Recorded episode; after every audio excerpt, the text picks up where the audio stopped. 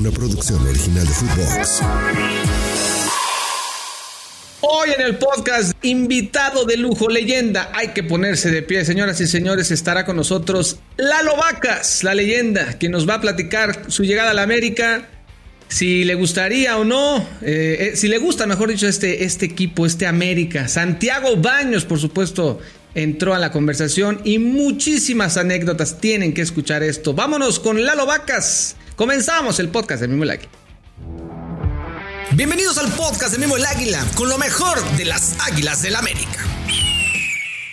¿Qué les parece si dejamos todo? Porque ha llegado el momento de escuchar a Lalo Vacas, la leyenda. Hay que ponerse de pie porque cuando habla una leyenda así, hay que escucharlo. Dirían por ahí, se calla y escucha. Señoras y señores, damos la bienvenida a nada más y nada menos que Lalo Vacas. Leyendas americanistas.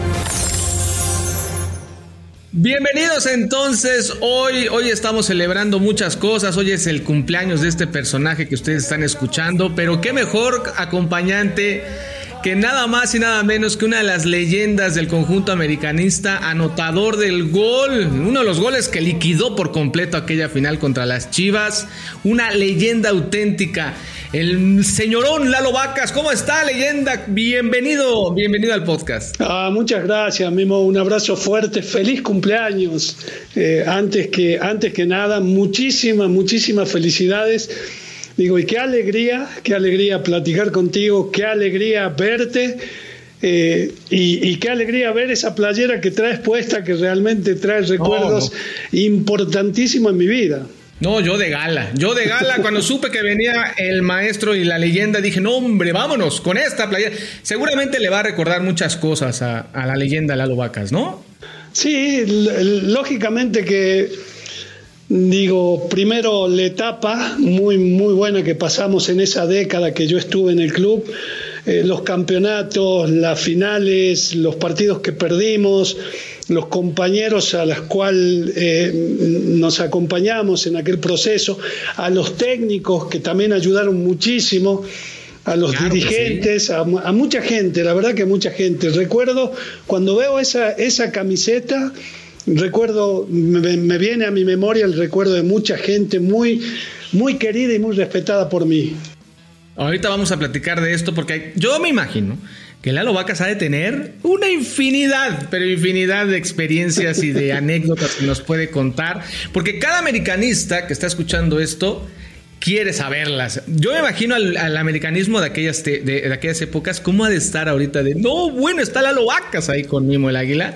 Y por supuesto también todos los nuevos americanistas, porque hay mucho nuevo americanista, leyenda, hay mucho nuevo americanista, aunque usted no lo crea. Y qué bueno, y tienen que saber la historia. Yo por eso me encanta que vengan eh, eh, eh, este, leyendas como usted, porque la tienen que saber, tienen que conocer quién fue, por ejemplo, en este momento, Lalo Vacas. ¿Y qué le parece, mi querido tucumano, porque así también le dicen a mi querido Lalo Vacas, ¿cómo, cómo llega el fútbol a su, a su vida, leyenda? Porque por ahí supe, a ver si estoy, a ver si no estoy mal, que eh, usted el único juguete que tuvo fue un balón de fútbol. ¿Es verdad o es mentira No, es verdad. Eh, digo, en aquella época, digo, muy lejana, porque digo, no fue ayer, hay la ilusión, la ilusión de todo niño era jugar al fútbol. Entonces, el primer regalo que uno recibía era un balón de fútbol y el primer, el primer, el primer juguete que yo tuve, este, del cual tengo conocimiento, fue un balón de fútbol, al cual digo, lo amé con todo, con toda mi alma, lo cuidé con, con todo el respeto que se tiene que cuidar un balón de fútbol. Y bueno, y eso, y el balón de fútbol es el que me trae, me lleva por todos lados y que me trae luego y, me deja acá en México. No, hombre, me imagino una locura, qué hermoso recuerdo. Fue allá, nació en Florida, allá en Tucumán, en Argentina, tengo entendido. Pero el fútbol llega, llega de niño entonces, pero a los 16 años, es que la historia de Lalo Vacas llega muy rápido, ¿no? Ahora los chavos tienen que pasar por sub 13, sub 12 o sub 14, sub 15. No, eh, la leyenda de Lalo Vacas, ¿cómo fue exactamente ese descubrimiento? Porque pues lo vieron jugar. No quiere decir dónde lo vieron jugar la, la leyenda. A ver si ahora sí nos dice dónde lo vieron jugar. ¿Dónde lo vieron jugar, maestro?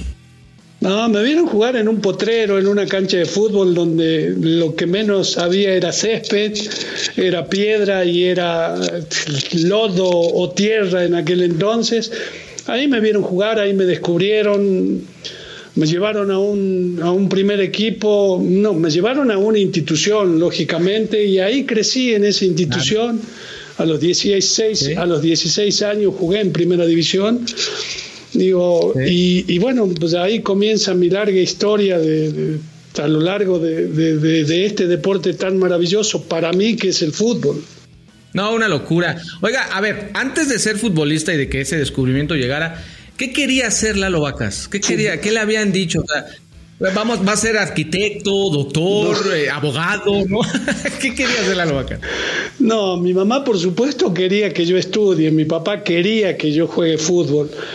Mi papá, fue, mi papá fue un centro delantero eh, no frustrado porque no, mm, nunca lo sentí así, este, sino un centro delantero que tuvo que dejar el fútbol a los 21 años porque ya a los 21 años se había casado, a los 22 años ya tuvo el primer hijo que fui yo cargado de responsabilidad de mantener a su señora y a su hijo, tuvo que salir a trabajar y bueno, mi papá tuvo que dejar el fútbol por eso, por, por, el trabajo y por la responsabilidad, ¿no?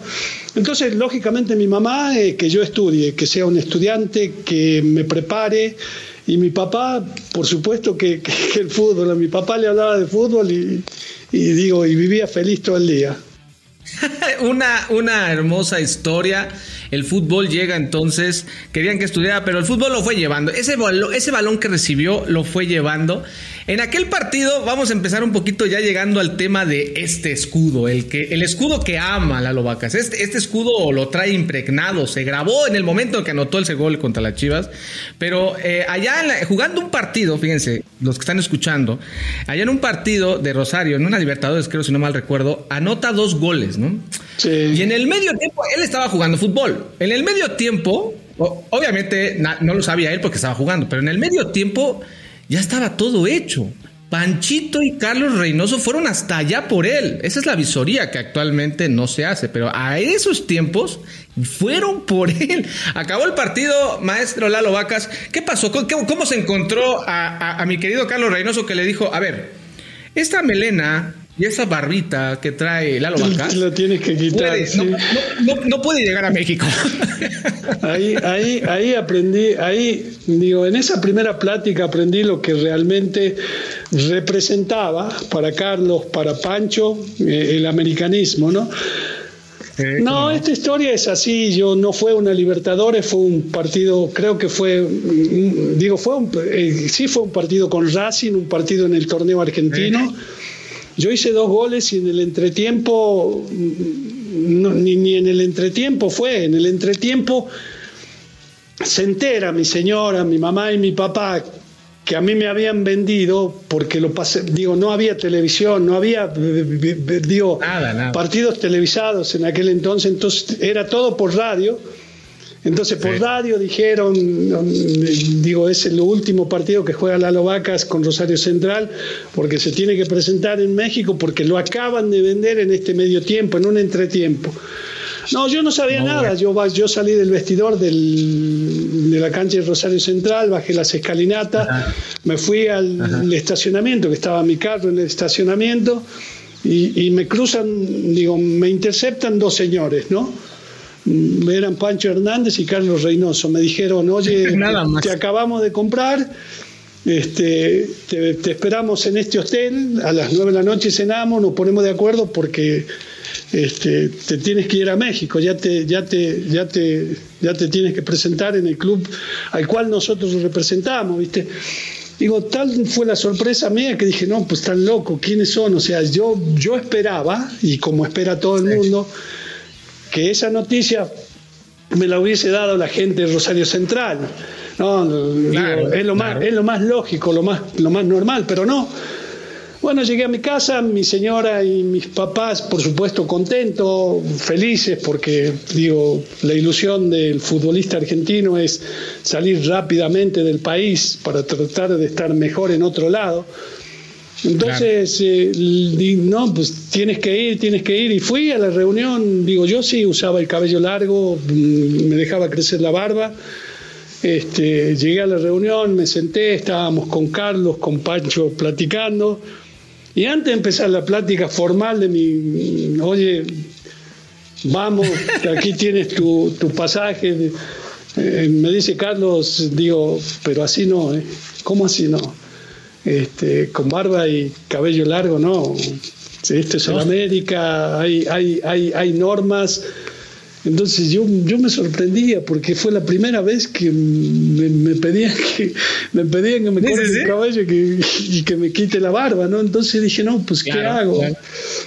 Este, lógicamente que digo una vez que firmé una vez que arreglamos los contratos y que firmé mi contrato dije no pues me corto la me, corto el cabello y me rasuro ¿no?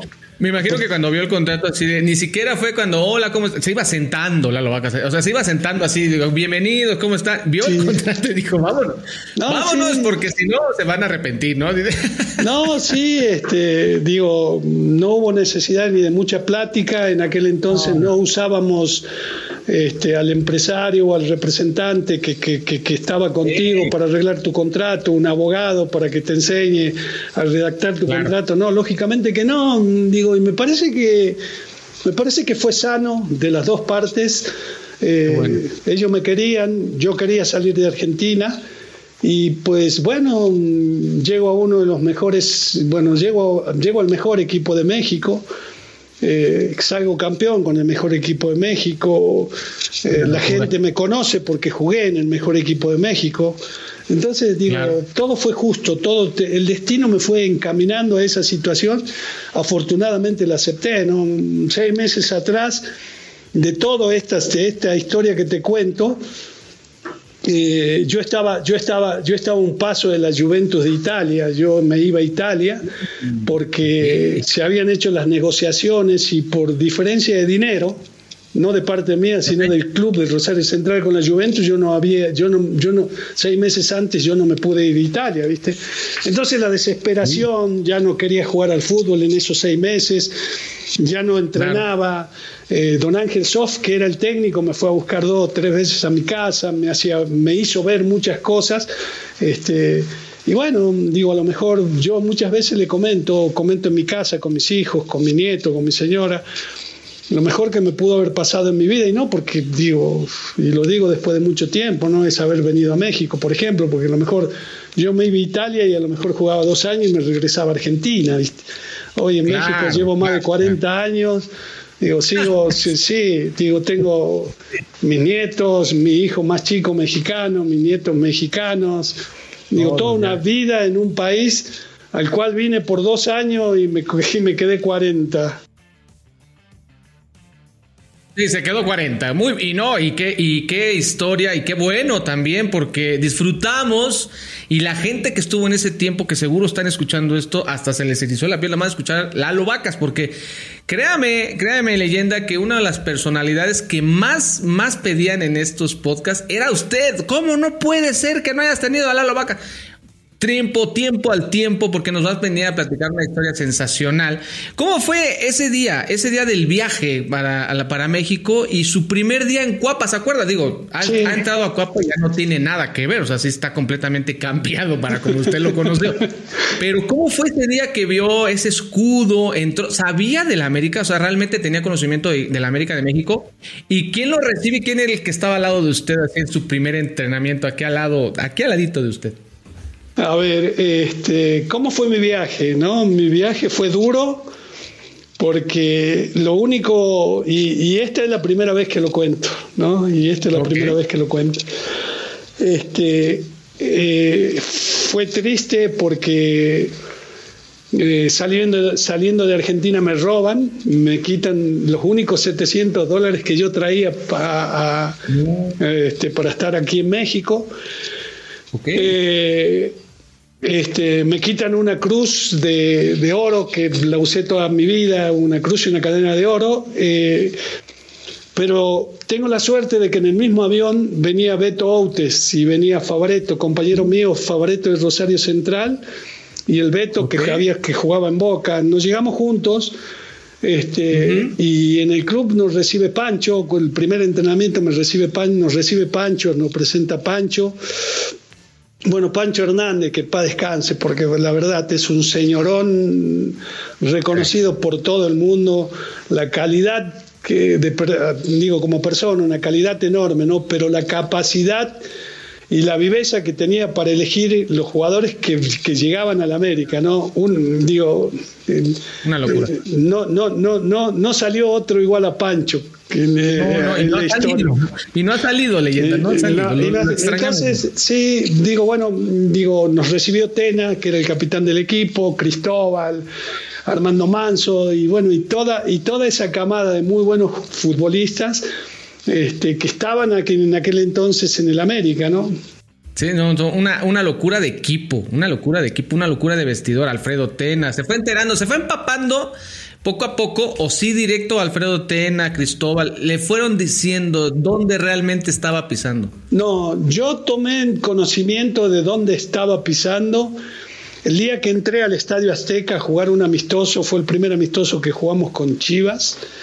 Este, Ganamos 1 a 0 con gol de Beto Outes. Fue el primer, fue el primer partido que yo hice aquí en, México.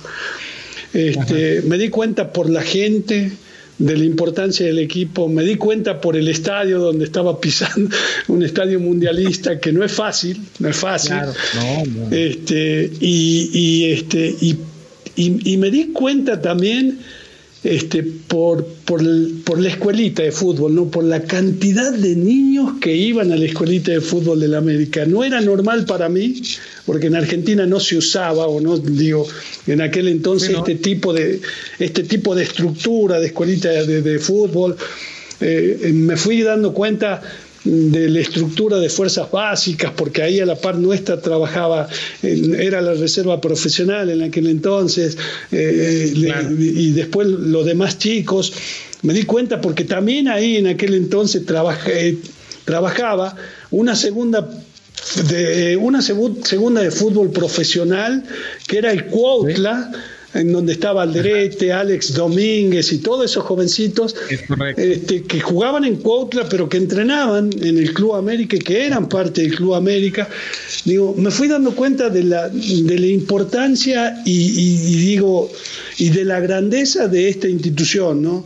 Digo, luego, lógicamente, luego, a medida que va pasando el tiempo, te contagia a tu compañero, te contagia a aquel que viene de fuerzas básicas, porque para mí, por ejemplo, jugar con Puma en aquel entonces era lo mismo en, cambio, en cambio, el chico de fuerza básica decía, no, espérate, este es un clásico y no lo podemos perder, esos clásicos no se pueden perder, entonces, y te contagian, y, te contagia la gente, y te contagia el niño, esos 1200, 1300 chicos que había en la escuela y que te esperaban a la salida del entrenamiento para que le firmes una playera, y te juro, Ahora, digo, no, no fue obligación nunca de Pancho de que vos te quedes a firmar un autógrafo para esos chicos.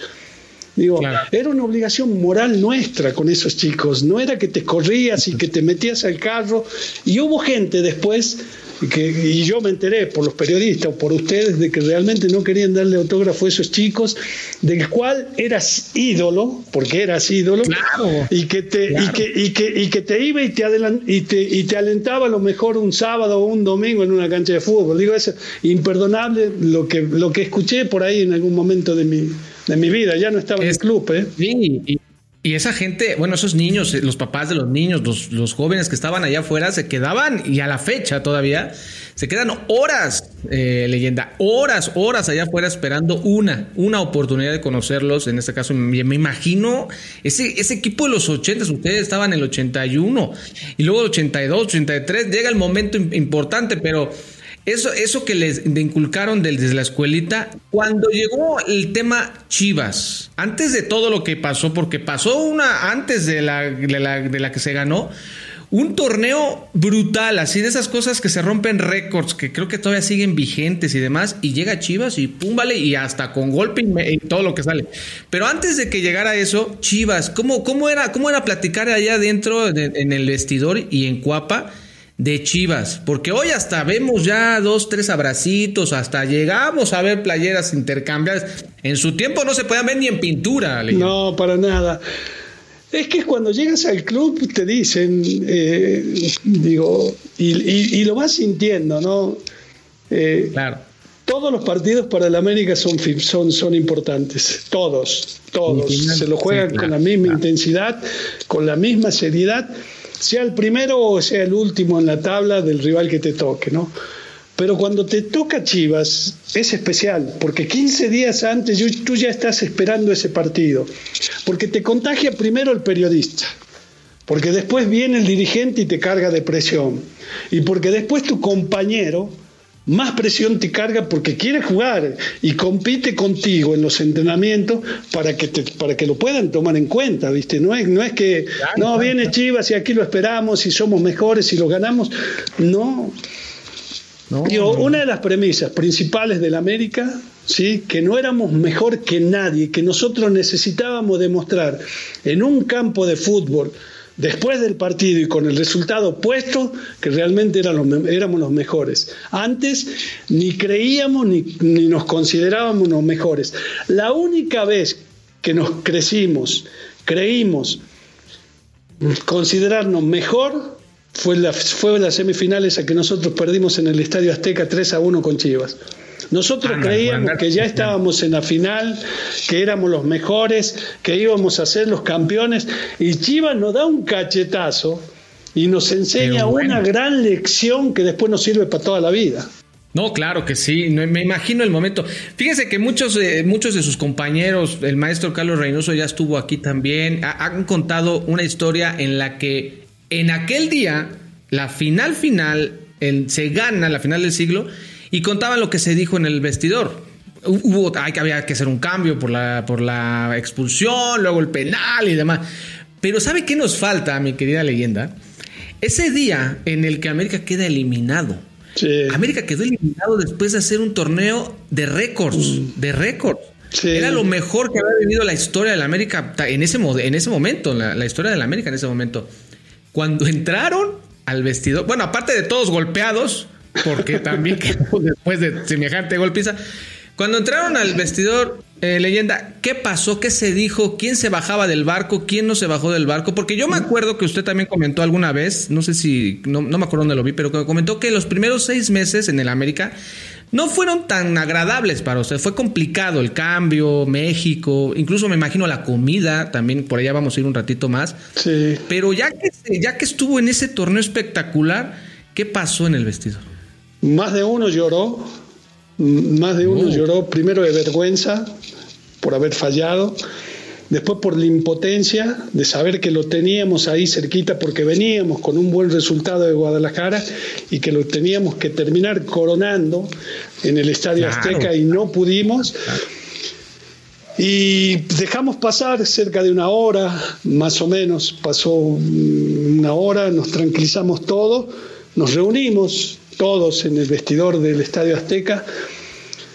Y nos comprometimos, porque fue un compromiso de todos y cada uno de nosotros de hacer el máximo de esfuerzo para el siguiente torneo estar en la final y salir campeón, de hacer un torneo espectacular, sin saber que el destino en esa final no iba, a poner a, no, no iba a poner a Chivas, sí, claro. Lo soñaron, me imagino, ¿no? Queremos, los queremos volver a enfrentar, ¿no? Lo soñaron, bueno, tal vez en la semifinal para que sea una venganza como tal, una de esas venganzas futbolísticas. Sí. Pero no se lo esperaban en la final. Ahora, llegó ese, llegó ese momento, ¿no? Y, cuando se enteran que va a ser la final Chivas, ¿cómo, cómo lo toma el vestidor? Porque ya, ya ganamos, ya ganaron Chivas. Señores, nos tocan las Chivas otra vez. Digo, primero, digo, primero festejábamos el pase a la final, ¿no? Después. Claro digo, se había acomodado todo para...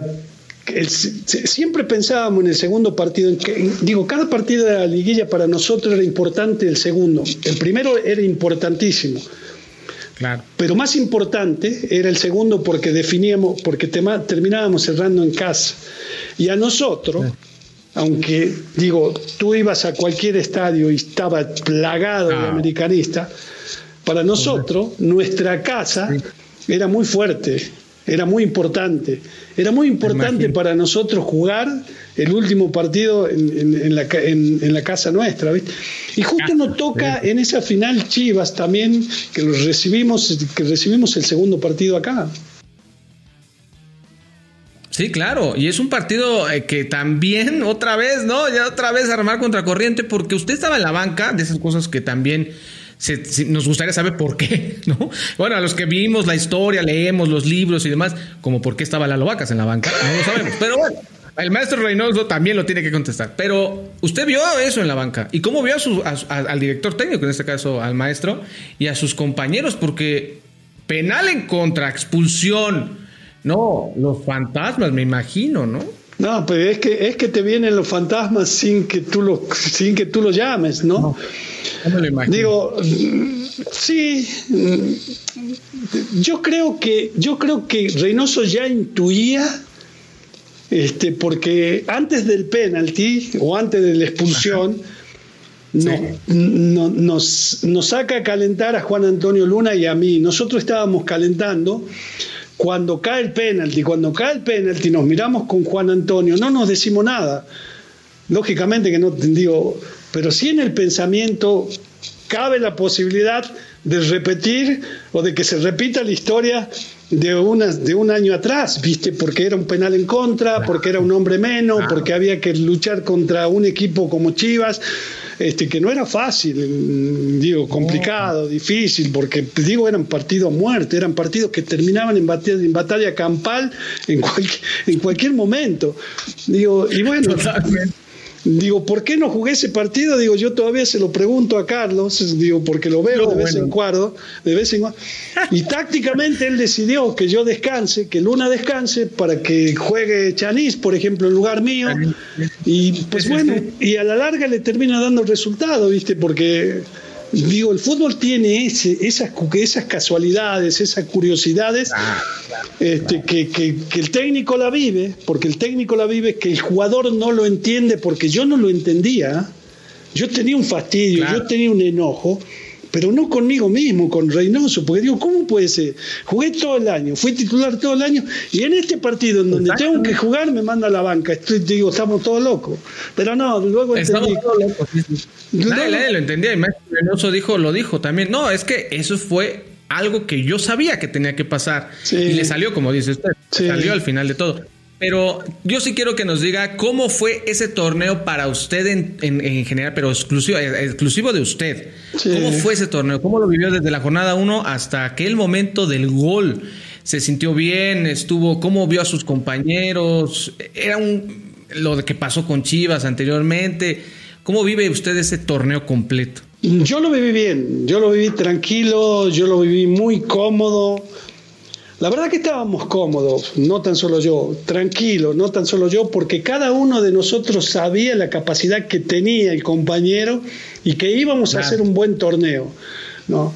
Este, llegamos, llegamos cómodos, llevábamos tranquilo. Lógicamente, como te, como te dije anteriormente, ¿no? para nosotros era un compromiso enorme el ponernos esa playera, porque no tan solo teníamos que jugar bien, no tan solo teníamos que ganar Necesitábamos gustar también a la gente, que gustar el funcionamiento, que, que, que, la, que, realmente se vea en un partido de fútbol que el América era el más grande ¿no? del fútbol mexicano.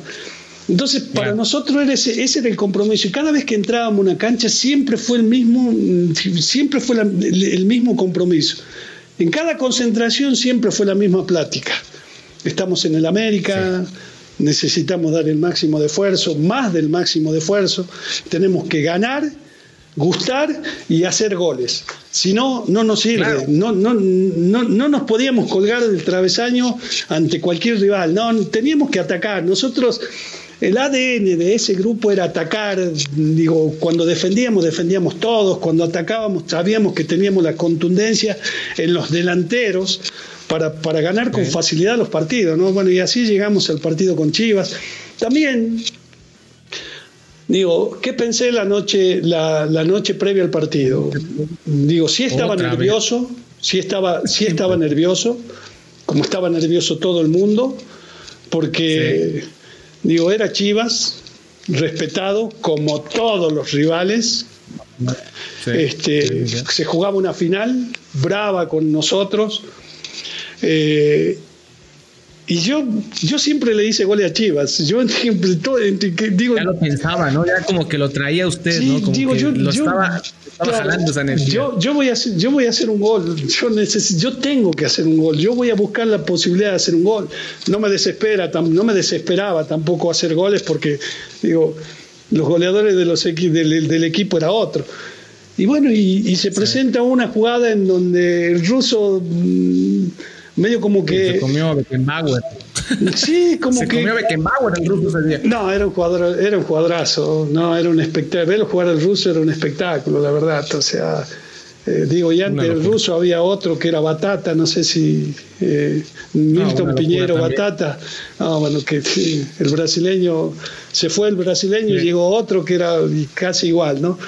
Entonces, digo, él, él, él hace una buena jugada, queda para definir él de frente a la portería, golpea la portería, la, la intercepta un rival, yo no, yo no me acuerdo que, quién era, si, si Madero o Quirarte, eh, digo, con tanta suerte que el balón vino hacia mí, ¿viste? Pero no vino hacia mí de casual, porque yo, porque yo estaba parado ahí. No, vino hacia mí porque yo fui a buscar esa jugada. Vino hacia mí porque yo fui a buscar la primera jugada, la jugada donde el ruso la baja, donde se quita Rizo, que es el que lo marca, ahí tendría que haberme, dado el pase a mí, que yo estaba solo en la derecha. Yo venía buscando esa jugada. Y no, y me cae justo donde yo yo lo esperé siempre, yo dije, va, va, va, a golpear la portería, va, digo, si rebota en alguien, yo, yo quiero que rebote y la pelota venga hacia donde yo estoy. Y así fue. Claro. Yo ya la, digo, yo, yo, ya la venía leyendo la jugada desde antes de que. Entonces, bueno, así fue, me cayó y cuando me cayó, digo, ni lo dudé. ¿eh? No, no, no, no, tremendo. Tremenda, tremenda cruzadita donde dice, donde le, donde le duele a los porteros. Ni, cae ese gol. ni, tampoco fue, ni tampoco fue cruzada porque le pasó por debajo de las piernas. le pasó por debajo, sí, exacto. Pero fue un, fue un, buen tiro, fue no, un muy fuerte tiro. Fue fuerte. no, no, era imparable, pues. No, fue fuerte. No, yo lo que menos quería es que el portero reaccione. Si yo la tiraba afuera, mala suerte, ya la tiré afuera. Lo que menos quería era que él, me la él detenga ese balón. Digo, si va a la portería con, digo, yo, yo le pegué con, con el alma. Si va a la portería y pasa. Nada más de acordarme, nada más de acordarme se me pone la piel. pero también cae el gol de, de, de este ya se me fue el, nombre de eh, este, el que está en, en, en, España. Javier eh, Aguirre. Javier Aguirre. Javier, Aguirre. Cae ese gol y pues prácticamente ya, ya estaba asegurado el título, ya prácticamente estaba todo hecho. ¿Cómo, ¿Cómo pasó sus momentos cuando se acaba? Pitan el partido y ahí es donde saca todo. Sacó yo creo todo, ¿no? lo que pasó el torneo pasado, por fin levantar la copa, lo levantan también en hombros, sale como leyenda. Todos los que están allá adentro se convirtieron automáticamente en leyendas. ¿Qué se siente? Digo, la verdad que una, una emoción, digo, se, te desborda todo, digo, no sabes con quién festejar. buscas a tus familiares y tus familiares están en algún lugar del estadio, en algún palco del estadio te abrazas con el compañero, lo aprietas, saltas, gritas, lloras, sentimientos que, digo, que afloran y que te salen de la nada, digo, desbordas en, ese entusiasmo de saber que cumpliste, de saber que teníamos una deuda enorme con todos, con nosotros mismos, con los dirigentes, con la institución, con la gente, el haber dejado pasar una oportunidad hermosa el año, eh, el año anterior y que, y que hoy la coronábamos con, con el rival, eh, el que más odia y que pasa el tiempo y que todavía no se pueden cruzar otra vez en una final para ver quién es quién, quién sigue siendo el mejor, ¿no?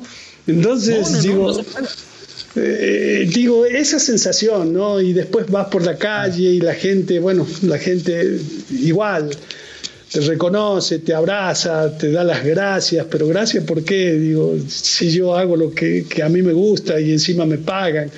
Gracias a ti como, público, y, yo en eso sí quiero decirlo y abiertamente, agradecido a la gente que se tomaba el tiempo y, gastaba su dinero para ir, para ir a, ver a nosotros jugar al fútbol, no, eso, eso no tiene precio. Lo que hizo la gente por nosotros en aquel entonces no tuvo precio y que lo sigue haciendo hasta el momento, ¿no?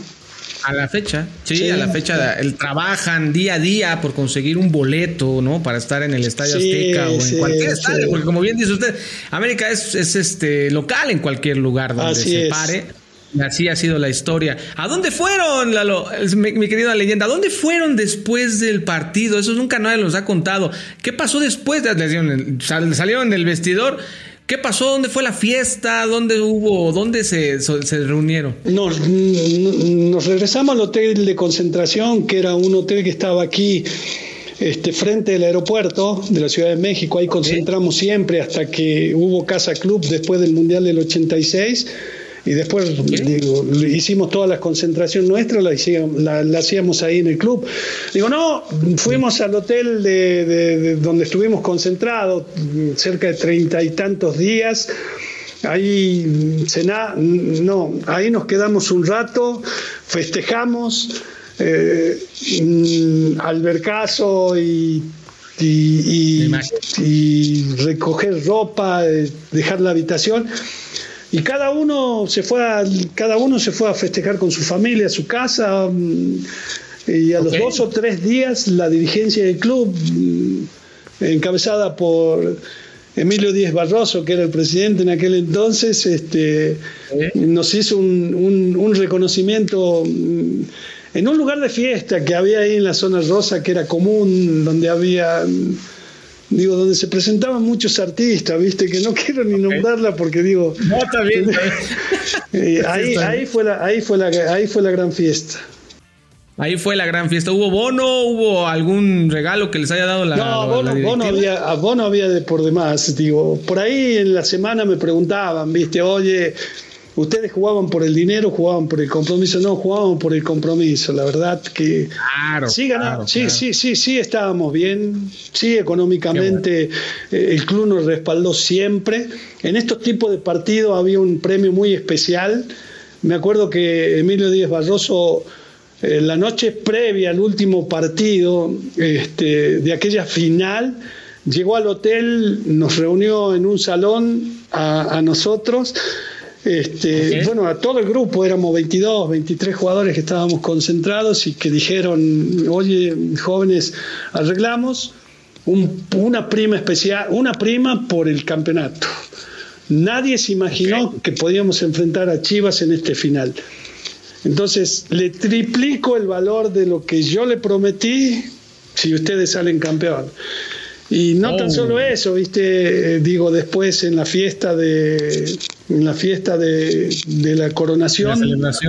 Ajá, eh, se levantó el güero y dijo, hoy porque estoy feliz voy a rifar un buen auto eh, entre ustedes. Nos, rifó un auto, lo sacó Vinicio Bravo, eh, ah, y, Vinicio, Bravo agarró, se levantó y fue a la tarima, tomó el micrófono y dijo, no muchacho, este auto lo quiero vender y el dinero lo repartimos entre todos. Ah, Ahí nomás se levantó Emilio Díaz Barroso, le quitó el micrófono y dijo, no, ese auto es tuyo. Y si vos querés repartir uno entre todos, ahora rifo otro y ese lo venden y lo, y lo y reparten el dinero entre, entre todos. Bueno, esa era la, la generosidad de la gente que manejaba el club en aquel entonces, ¿no? Ahora te digo más, cuando nosotros perdimos con Chiva el 3 a 1, en aquel 3 a 1, también a los dos o tres días hubo una reunión con Emilio Díaz Barroso y, el Jalón de oreja, el jalón. ¿Qué? No. El jalón de oreja, me imagino, ¿no? ¿no? No, no, Las cosas que nos dijeron ahí, ah, ahí quedó. Ellos saben lo que nos dijeron, nosotros sabemos lo que ellos nos dijeron, pero nos sirvió una enormidad. Yo con el tiempo después se lo dije a Pancho, porque me veía con Pancho aquí en el sur de la Ciudad de México todos los jueves, nos reuníamos con Pancho. Uy, me imagino, me imagino, pero bueno, al final dio, frutos y fue una gran experiencia la que, la que tuvieron ahí. Qué anécdotas, esas son las que queríamos escuchar, esas cosas que nadie sabe, que nadie, pues no estuvimos allá adentro, la gente que estaba en esos días no estuvo, pero llegó también, mi querida leyenda, el momento de decirle adiós a la América, de tener que partir. ¿Cómo fue ese día lastimoso para usted en lo personal? Vos sabés de que, que me toca un año difícil porque eh, yo empiezo a tener problemas de lesiones, ¿viste? Primero fue el tobillo, después se me desprende la pata de ganso y digo, me operaron, yo no estaba acostumbrado y medio como que me empecé a desesperar, ¿viste? Entonces llega un momento de que yo, yo le pido la salida a Pancho, yo le pido la salida al, club a Gonzalo Carvajal. Gonzalo Carvajal era el, vicepresidente administrativo, ¿viste? Entonces Gonzalo me dice, no, Lalo dice, ¿cómo crees? Dice, no, no, no, no, olvídate. Entonces me voy con Pancho, ¿no? con Pancho Hernández. Eh, hablo con Pancho y le digo, Pancho, ya mi ciclo se cumplió, olvídate. Me dice, ¿cómo se te va a cumplir tu ciclo? Dice, yo quiero que tú te retires aquí en el club y que luego te quedes aquí en el club mucho tiempo, trabajando. Claro. No, Pancho, déjame, mira, yo quiero probar en otro lado. Lalo, no. Y bueno, ese fue el primer año. El segundo año, de nuevo, empiezo con lo mismo, empiezo con lo mismo, empiezo con lo mismo. Me dice, Pancho, bueno, está bien. Voy a hablar con, voy a hablar con Emilio Díez Barroso. Va y habla con Emilio Díaz Barroso y Emilio dice, sí, está bien, si él se quiere ir, este, que se busque equipo. Yo ya estaba en plática con Billy Álvarez para irme a Cruz Azul, ¿no?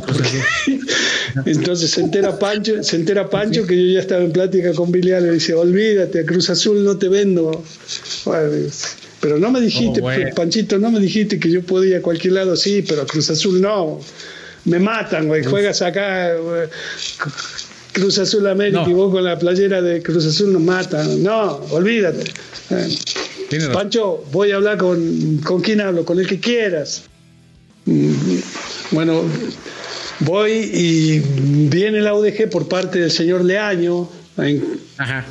Entonces, este, se acercan a mí y me dicen, oye, ¿qué posibilidades hay? No, sí, estoy abierto me dice, bueno, acércanos a Pancho, voy a, con Pancho Hernández y le digo, oye, Panchito, fíjese que apareció la UDG también, olvídate.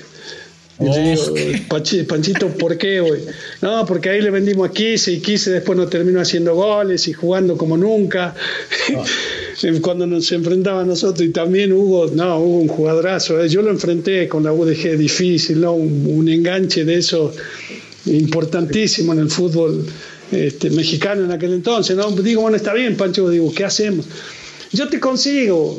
Un día estoy, digo, habíamos salido de vacaciones ya, yo me había ido a, Argentina, me tenía que presentar de nuevo de pretemporada con el club, eh, eh, iniciábamos las pruebas físicas y las pruebas médicas, y antes de, antes de ese día me llaman por teléfono, me dicen, no, espérate porque te vaya a buscar eh, alguien, te va a buscar alguien que quiere platicar contigo el Nesa, Coyotes Nesa, me habían vendido a Coyotes Nesa.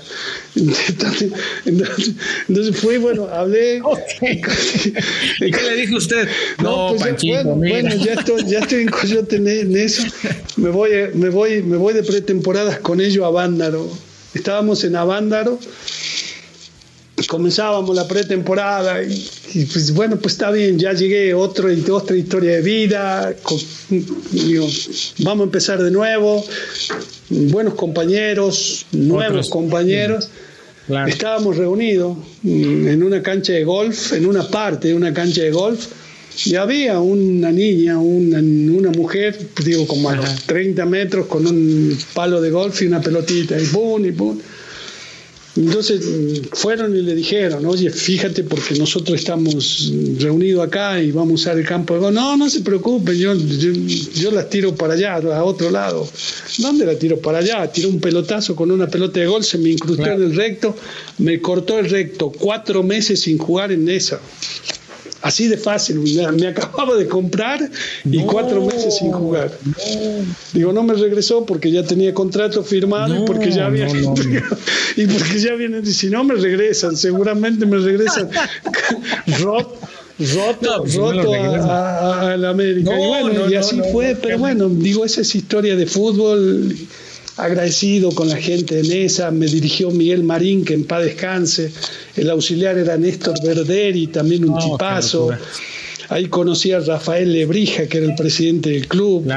Digo, no, gente, gente enorme, gente, digo, eh, apasionada, digo, con mucho carácter y mucha personalidad dentro del fútbol, ¿viste? Bueno, con Rafael Lebrija bajaba al vestidor y y bueno, te, decía todo, todo. Qué, gran historia, qué gran eh, pues, trayectoria la que tuvo usted con la gente de, del Club América. Que hoy el Club América también no podemos dejar pasar la oportunidad para que Lalo Vacas nos comente sobre cómo ve la actualidad del América, porque al final de todo no ha sido buena los últimos cinco años. Eh, todas las generaciones de la América han pasado por pues, males momentos. Hoy, hoy desafortunadamente es un mal momento. ¿Cómo lo vive Lalo Vacas este momento que está viviendo el América actual?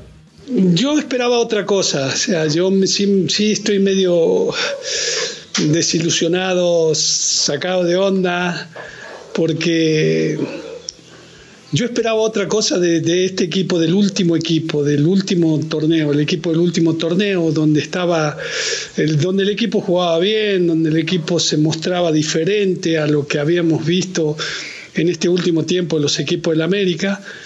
Pero eh, me parece que, digo, hubo equivocación el último partido en donde quedan afuera. Eh, la gente, ¿otra vez se fue? No digo, otra vez, otra vez se equivocaron, porque la vez pasada se equivocó Memo, se equivocó Emilio, luego la parte con Pachuca, luego con Pumas. Sí, pero digo, hubo, hubo equivocación general, ¿no? Porque te quedas con un hombre menos, te cuesta el partido, te cuesta el trámite del partido. Por ahí medio discutido los cambios también, porque te quedas sin delantero cuando necesitabas tener delantero para hacer goles, ¿visto? Eh, digo, el, único que sabe por qué hizo los cambios y cómo lo hizo fue el técnico, el Tan Ortiz. Y bueno, esa es otra historia. Pero bueno, otra desilusión más, ¿no? Cuando la gente estaba ilusionada, cuando la gente confiaba, cuando la gente eh, estaba contenta con el funcionar del equipo. Ahora hay que esperar otro año más o otro torneo más y a ver quién viene de técnico. Claro, claro. Y aparte lo de todo fue por el tema de con quién quedaste eliminado, ¿no? Con las Chivas. Sí. Como en aquellos días, ¿no? Como en aquellos días otra vez en semifinal, en, en estas instancias en donde no tenía que pasar, América era amplio, amplio favorito. Pero sí, bien lo dice, los cambios fueron totalmente defensivos, sacó a todos los ofensivos y metió a todos los defensivos que pudo, y ni así, ni así se pudo. Cayó en la desesperación. ¿Cómo ve, cómo ve Lalo Vacas esta gestión de Santiago Baños? Por cinco años ya no se puede conseguir un título, un título con el primer equipo porque se consigue con la femenil, pero no se consigue con el equipo varonil. Yo no soy amigo de Santiago Baños, ni, ni, siquiera, ni siquiera tengo la fortuna de, conocerlo, ¿viste? Todo el mundo le pega a Santiago Baño, todo el mundo le pega, mm, digo, se trajeron buenos jugadores, se eligieron buenos jugadores, se eligieron jugadores donde hacía falta, por ahí le queda algo pendiente que es el lateral, lateral derecho o lateral izquierdo. Pero bueno, de lateral derecho lo tenía este chico Emilio Lara, que había mostrado buenas cosas, salvo en el torneo anterior, el torneo que, sí, el torneo pasado, o antepasado, con Toluca, claro, con Toluca, que donde no se lo ve bien, donde se lo ve agrandado, donde se lo ve demasiado sobrado, ¿viste? Es correcto. Entonces, digo, todo el mundo que Santiago, que Santiago, que Santiago, y los jugadores. También, también les ha tocado. También les Porque ha tocado. aquí Roger no quería jugar y jugaba. Roger ya no quería Roger ya no quería estar en la América y, pues ahí está. No había otro lateral que Jun, porque no había otro lateral que Jun, y castigábamos al Jun cuando dijo, cuando, cuando la Jun da lo que puede, cuando la Jun da lo que puede dar, porque tampoco es hablar del jugador por hablar del jugador, ¿no? Digo, empezó este torneo medio mal, porque con Jiménez como portero no anduvo bien, muy nervioso. Malagón me, medianamente compone la defensa. Cada córner en contra del América era medio gol porque no marcaban bien. Digo, digo entonces hubo una serie de detalles que fueron pasando durante toda la temporada y que termina explotando el último partido con Chivas. Digo, Chivas, digo, la verdad, Chivas lo deja fuera sin ser más que el América, sin haber mostrado más que el América. Chivas lo deja no, para nada. América regala. América regala la, eliminación. Claro, imagínate, imagínate, imagínate, mm, digo, cómo se debe sentir el americanismo, ¿no? El americanista, aquel que paga la entrada, aquel que, aquel que compra una playera o que gasta mil y tantos pesos en una playera que no es barata, ¿eh? Pues no es barata. No, no, no. A ver, buscan técnico, buscan técnico. No, sí, yo voy a la América. ¿qué Bueno, ¿qué es lo que le pides al técnico de la América? ¿A qué se compromete el técnico de la América? Hay una sola cuestión. El técnico de la América se tiene que comprometer a campeonar. No hay de más. En el América, aquí no es que el América no, si no califica, no, si no califica es un desastre. Oye, es que perdió en los cuartos de final, desastre. Es que perdió en la semifinal, desastre, güey. Es que perdió la final, igual, desastre para el, América, para el América, para el americanismo, para aquel que compra una playera de fútbol, para aquel que le va al Club América, aquel que lleva al niño al Club América, lo único que espera es campeón, campeonar. Aquí no hay que venga un técnico, no, dame tiempo, porque no, ¿qué dame tiempo de qué? Por Dios. Esto es el América. No, no, no. Eso es lo que uno no entiende, eh, leyenda, porque si esto es el América, como bien lo dice, y aquí se necesita solamente ser campeón, y te dedicas a esto toda tu vida, estás jugando todo el tiempo fútbol, y pasan estas cosas, es cuando el americanismo, por supuesto, brota por todos lados. Que, el tema de Santiago Baños también, por supuesto, por la gestión de cinco años, la pregunta es por qué continúa si hay, si hay fracaso y fracaso. ¿Por qué no cambiar? Dice la gente, bueno, ¿por qué no hay un cambio si estamos viendo que como se ha trabajado no ha dado resultados? Y eso es una gran verdad. Digo, cambió tanto el fútbol, cambió tanto el fútbol. A ver, del América se fue Alfredo Tena, y esto lo digo con total seriedad, director de Fuerzas Básicas. ¿sí? Para traer un español del Villarreal. No estoy hablando de nacionalidad porque yo soy, sigo siendo argentino. Digo, yo, yo mi pasaporte es argentino. Yo tengo mi FM2. Yo tengo un permiso para estar viviendo en México. Yo sigo siendo este extranjero. Pero si tú lo tienes acá, ¿por qué tienes que buscar de afuera? Eso es lo que no entiendo. ¿Qué hizo de distinto este señor que está en fuerzas básicas ahora a lo que hacía Alfredo Tena. De hecho, también, si nos ponemos a ver ese tema, sub 13, sub 15, sub 18, sub 20, sub 20. No, ninguna categoría consiguió el, campeonato. Perdió, perdió el último partido con Toluca acá. ¿Y sabés quién dirige la sub 20? Cervantes. El Chiquilín. El Chiquilín, Cervantes, claro. Chiquilín Cervantes. Que me parece un técnico bárbaro, que me parece una persona espectacular, que me parece, digo, lo mejor que puede haber en estas categorías menores. Pero si, si, el cimiento tuyo, que son las fuerzas básicas, no están bien, porque tú dime qué jugador, te, digo, a ver, digo, el América no es de sacar muchos jugadores de cantera, güey. ¿Cómo? No. ¿Quién dice? Ahora, en la época nuestra, Tena, Manso, Bravo, Trejo, Cristóbal, Luna, el Vasco Aguirre, y si te sigo, Alderete, Alex Domínguez, siete, ocho, ¿cuántos extranjeros había? Cuatro, no había más. El resto que era, todo de fuerzas básicas, y por ahí que te compraban algunos de afuera, el huevo Santiago, eh, digo, que llegaran a, llegaron a complementar este equipo. Hoy no, hoy son 15, bueno, 10 extranjeros ¿sí? Juegan ocho, dos se van arriba. De los ocho extranjeros hay tres que están en la banca. Viña, Roger, eh, el uruguayo, el que viene de la MLS, este, Brian, en la banca. ¿Y para qué lo tienes? Que no sacas uno. Pero para qué es uno de todos. Yo, pregunto, ¿para qué lo tienes en la banca? Es que puede ser, digo, puede ser titular en otro equipo, no me importa, yo quiero que sea titular en el América, yo quiero que juegue él y no Sendejas, pero claro, tiene que jugar Sendejas porque es mucho más jugador. Tiene que jugar el cabecita porque es mucho más jugador. Entonces, ¿para qué lo trajiste? No de suplente. ¿No hay en fuerza básica un suplente por fuera? No hay un fuerza básica. Bueno, entonces si no hay, quiere decir que fuerza básica no existe. No existe. Claro que y eso pasa, desde, llevamos cinco años así, ¿eh? no estamos hablando, no estamos exagerando, porque muchos americanistas tal vez va a decir, es que ustedes no vivieron lo de la época de los, del, no, del casi todo 90, 13 años, pero aquí lo está diciendo alguien que vivió ahí adentro, que lo que supo perfectamente qué es este escudo y que no pueden pasar estas cosas. No pueden pasar más de un año sin que América sea campeón. No, no puede pasar este no puede. puede. No puede ser. ¿Por qué sigue ahí adentro? ¿Por qué sigue mostrando resultados malos sigue ahí adentro? Es lo que no, entiende. Imagínense a Panchito con el tremendo trabuco que usted mencionó, que no haya ganado nada en cinco años. Imagínense que en esa época cuelgan de la, allá de la antena de Televisa. Ahí teníamos colgado Pancho y, todo y todos los jugadores. A ver, te digo, te digo, te digo más. Te digo más. Semifinal, América Chivas, ¿no? Sí. Perdimos 3 a 1. ¿Quiénes se fueron en ese torneo?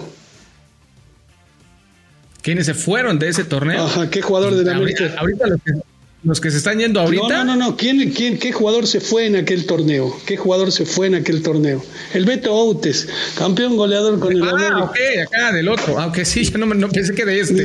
3 a 1 me, sentí algo aquí. ¿Y, por qué se fue? ¿Se fue por la expulsión o no se fue por la expulsión? ¿Se fue por la reacción? No, no sé por qué se, se, fue el, Beto, el Beto. Pero había ese tipo de cambio. No me importa que sea la figura del equipo, no me importa. No me rindes, te tienes que ir. Este América. América está por arriba. El escudo, ese escudo que tienes ahí, está por arriba de todos. Exactamente, de todos.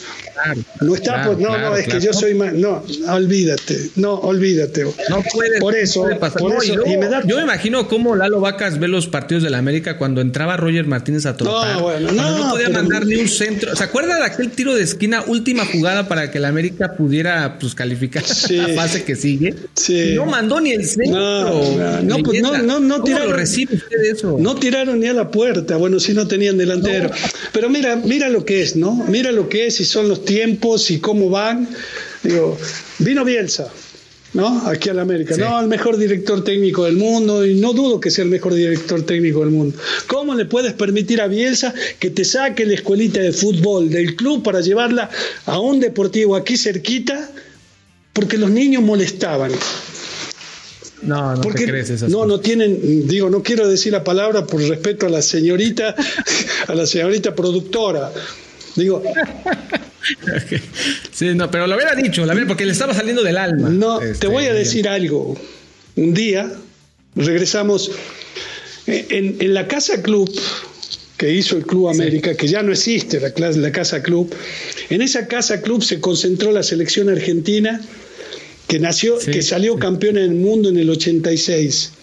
Nosotros convivimos con todos esos jugadores argentinos, Maradona incluido, hacíamos, le servíamos de sparring a ese equipo de Argentina dirigido por Carlos Salvador Vilardo, ahí en el campo 1 de, la América.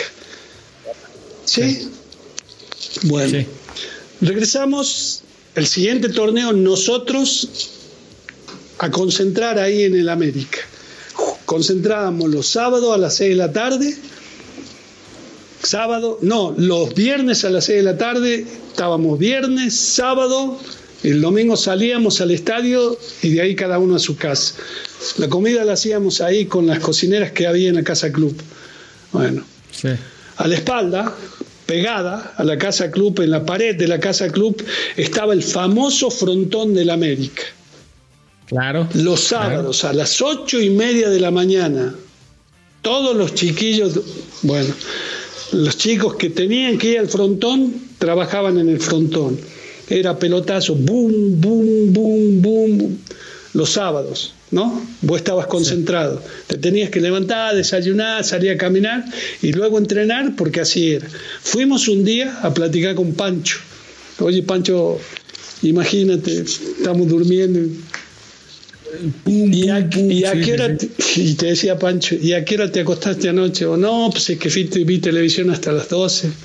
Olvídate, mejor, ve televisión hasta las 9, te acuestas y mañana sábado te levantas a las 8, tranquilo, sin problemas, sin que los chicos te molesten y que tú te tengas que levantar por acostarte tarde, dos o tres horas más entonces, bueno, de lo que lo que debe, claro, digo, esos detalles, esos detalles, eso de que Casa Cruz del América respétala y estas son mis reglas y tú te aguantas. Jugador que sea, claro. jugador que sea, o figura que sea. entonces todo eso se perdió. No, hoy no puedo porque los chicos me molestan. Hoy no doy autógrafo porque no vengo bien. Hoy digo, por Dios la Virgen. No, por Dios. No, no, Eso, no, eso, no hubiese, eso no hubiesen sido compañeros míos, seguro.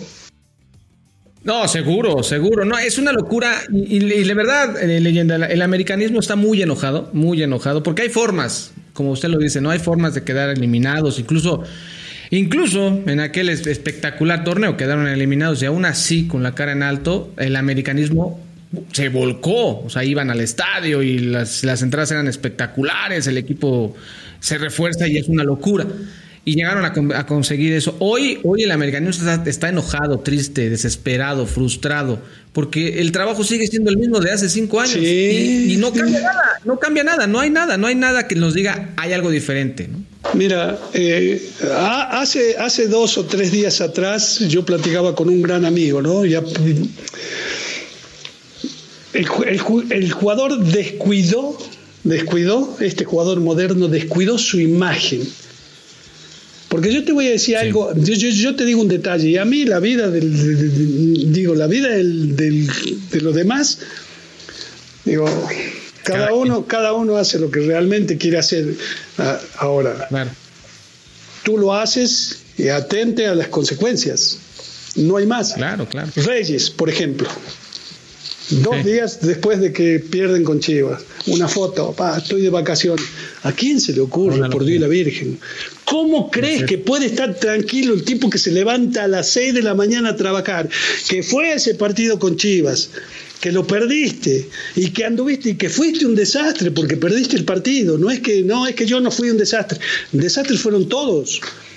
Perdiste el partido y sales en una foto, está bien, Ve, ve de vacaciones a donde quieras, no te tomes foto. Lo primero que haces, una selfie, ahí va, a mi Twitter, a mi Instagram, para que la gente vea cómo vive o cómo, no, por Dios la Virgen, cómo no te van a insultar. Digo, ¿cómo no va a estar molesta si el entrenador, ¿qué le hubiera dicho? ¿Qué le hubiera dicho, leyenda? ¿Qué le hubiera... no me lo No, yo lo corro, yo lo corro, yo lo corro. Digo, tu, vida, tu vida es tuya. Tu vida es tuya. Nadie te la quita.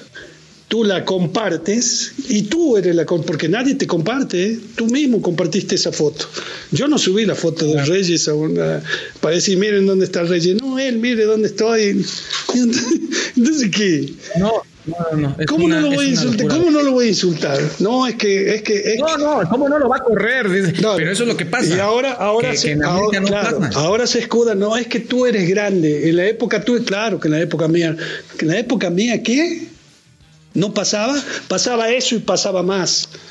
No, bueno, a Carlos Reynoso lo, corrieron. O sea, él lo contó. Él le contó la historia de que, ¿sabes que No vas más. Con todo y todo, siendo una figura. O sea, siendo Carlos Reynoso, no me importa que haya sido, pum, vete y le gritó el, patrón, patrón. Seguro. Le gritó.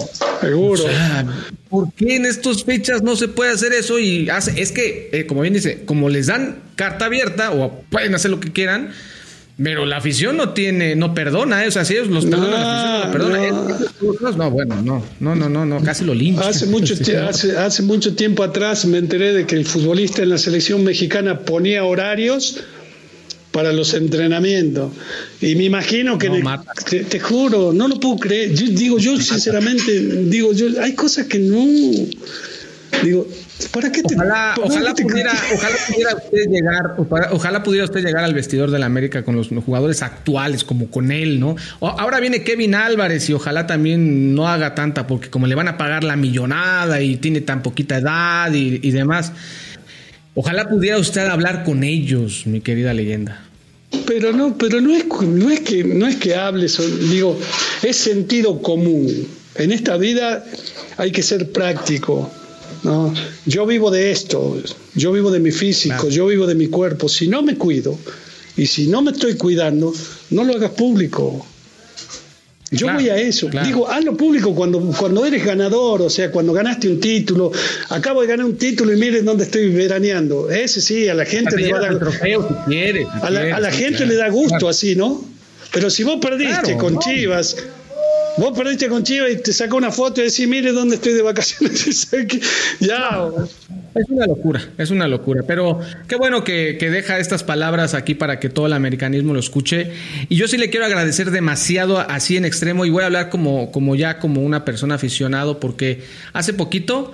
Eh, hace unos dos meses, desafortunadamente, mi papá falleció. Oh, lo siento mucho. Y de una de las, y de, una de las personas que, que obviamente era Carlos Reynoso, porque lo vio jugar pero también vio jugar a Lalo Vacas. Y yo estoy seguro que estaría muy contento de, que por fin pude hablar con una de las leyendas que él tanto quería y que hoy en mi cumpleaños me va a hacer mucha falta tenerlo aquí, pero no sabe lo que, lo que significaba usted para mi papá con esa playera, porque siempre contaba, es que Lalo Vacas tiene, es que no sé por qué no está Lalo Vacas, es que Lalo Vacas, es que Lalo Vacas, igual que el ruso, cuando vio jugar a Carlos Reynoso. Se lo, de verdad, esto, este, cumpleaños es diferente, pero el haber podido platicar con usted y, que lo está escuchando, lo va a ver, es algo que me voy a llevar para siempre y ojalá, ojalá que, le haya gustado.